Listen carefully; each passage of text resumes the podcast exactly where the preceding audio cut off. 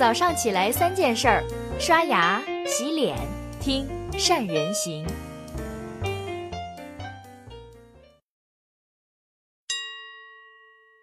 大家好，我是善人。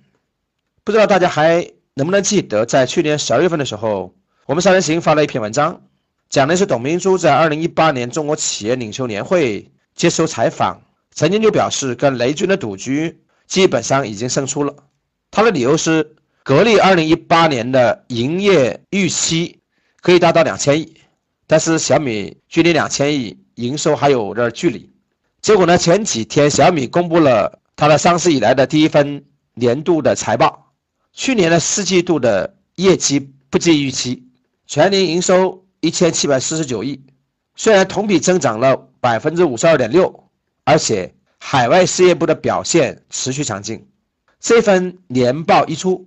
董小姐和雷布斯为期五年的十一赌约，终于来到了大结局。有网友就在吐槽：雷军这是要微信转账，还是要走支付宝呢？实际上，就像我们上次在谈到这场赌局的时候说，这场赌局不管谁赢谁输，赢的都是中国的企业。在今天，那些制造业的老炮儿都在紧跟着潮流，甚至是创造潮流，而新兴的互联网的企业。不再只是靠互联网的模式去吃饭，而是不断的创新、不断的借鉴，去找到适合自己的企业发展之路。这也是为什么今天我要专门讲这一场赌约的原因所在。这个时代变化的很快，没有企业能只靠一种商业模式赢得持久的胜利。跨界融合正在悄无声息地改变整个中国、整个世界。所以，我们能看到小米在短短五年之内发展迅猛。不再只靠线上渠道，开始线下生根。今天生态链玩的更是风生水起，而三十岁的老牌制造业巨头格力开始做手机、转型智能家居等等。而在双方这场大战当中，我看到了一个未来产业，一个足以改变传统制造业跟互联网企业的朝阳产业，那就是 IOT。有人说它是什么？它是 Internet of Things 缩写。简单来说，就是万物互联，跟过去的物联网概念有所不同。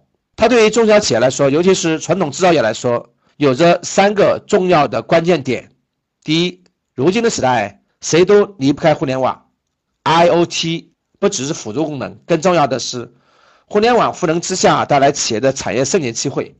第二，IOT 的出现，让目前很多传统制造型企业。可以真正的利用好互联网前沿技术，甚至重新定义企业的商业模式。第三，IOT 不只是在产品上面装上传感器这么简单，它所采集的任何数据都可以汇集到云端，让云计算跟大数据可以更好的结合，更好的发挥作用。那么，IOT 到底由几个要素组成呢？第一个就是应用场景，常见的有智能家居、穿戴、办公。还有智能汽车这几个大类，第二个那就是智能操作系统，也就是我们所称的 OS。这次区分 IoT 产品跟普通电子产品的重要的关键，它的区别在于设备能不能连接网络，并且能不能远程操控。第三个就是它的交互性，交互性分为强交互跟弱交互。那些带有屏幕能够显示复杂的图像、支持语音交互的产品。统称为强交互产品，就像小米最新推出的带屏音响等等；而弱屏交互产品，那就是智能路由、智能门锁、智能手环等等。在这三个因素里面，交互性是 IoT 的灵魂所在，也是我们中小企业做 IoT 时候最应该注意的点。为什么呢？因为目前你在市面上所有能见到的强交互性产品。都已经是巨头们的天下，你再去重新发明轮子，基本上都是在做无用功。那么，随着越来越多的传统制造业巨头们开始向 IoT 的领域转型，我们传统制造型企业要想开发 IoT 产品，应该怎么样去把握机会呢？有三点建议给大家分享。第一，你要意识到机会就藏在创新、创新还有创新里面，特别是在。两个产业跨界融合的部分当中，最有可能产生新的创新机会。因为一个产业做了很久，基本上是一片红海，我们现在看到，在两个产业跨界融合部分使用新的技术，往往最有可能诞生创新的机会，那可能就是一片蓝海。就像当年的 QQ，现在的微信，都是跨界融合的结合。QQ 是通讯加即时，微信是短信加即时，还有都去考虑那些不要跟他们发生竞争的技术领域。就像前面讲的即时通讯，就是可以考虑放弃了。如果他们参与了，你基本上就可以考虑放弃了。第二，这个时代最不缺的就是平台，而传统制造企业最缺的是不知道如何有效的利用平台。在 IOT 的时代，就像亚马逊、Google 这些全球巨头，其实都是很欢迎硬件厂商去使用自己开发的系统的。就像谷歌的安卓系统都是免费开源的，世界上任何一家正规的手机厂商都可以用安卓系统为底层去做深度定制跟开发。而在国内，百度、阿里。早就做好把系统跟软件开发给硬件厂商的准备了。对于巨头们来说，如果不是为了快速的去占领市场，自己做硬件既费时也费力，还不如把精力放在软件上，跟更多的硬件厂商去合作，实现共赢。这对于巨头们来说，是共同去打造一个全新的 IoT 产业生态；但是对于中小厂商而言，那就是站在巨人的肩膀上，看得更远，也可以活得更长。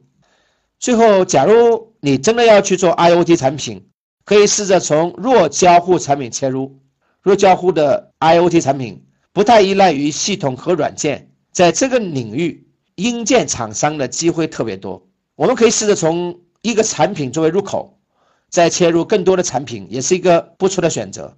就像小米当年的小米手环，只不过智能物联网设备软件很重要，在软件上的投入还是有的，否则最终。都会被市场所淘汰，所以你大概会看到，小米去年投了五十几个亿去优化米优跟相机算法，其实不是没有原因的。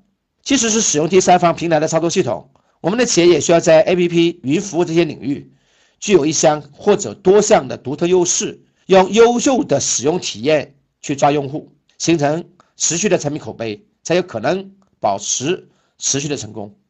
IOT 至于企业来说，那是一个巨大的诱惑，而且它的准入门槛特别高。在这样的高门槛之下，那就需要传统企业跟互联网公司必须互相赋能、取长补短，才能合作共生、共赢未来。虽然董小姐跟雷军的赌约已经基本上告一段落，但是格力和小米的发展仍然在延续。在未来，我们会看到更多的互联网企业拥抱传统企业，也会看到更多的传统企业去拥抱互联网，但是。不管如何，只要能够脚踏实地、认真做事的企业，都值得我们去点赞。好了，这就是今天的三人行跟你分享的所有内容了。谢谢你的收听，祝您能拥抱新的机会，在 IOT 这样的一个大的趋势面前，能够抓住我们的切入点，让企业快速的成长。